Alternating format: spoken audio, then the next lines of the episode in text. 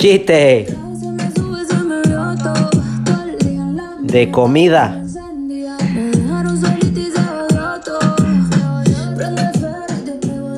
Se encuentra Pablo con Lorenzo y le dice Lorenzo, oye, se te ve, se te ve fuerte, grande y, y peludo. Y le dice, ¿cómo que fuerte, grande y peludo? Dice, sí, ¿no será que está obsesionado con la comida, verdad? Dice, pero ¿qué dice croquetamente? Hacer el amor con otro.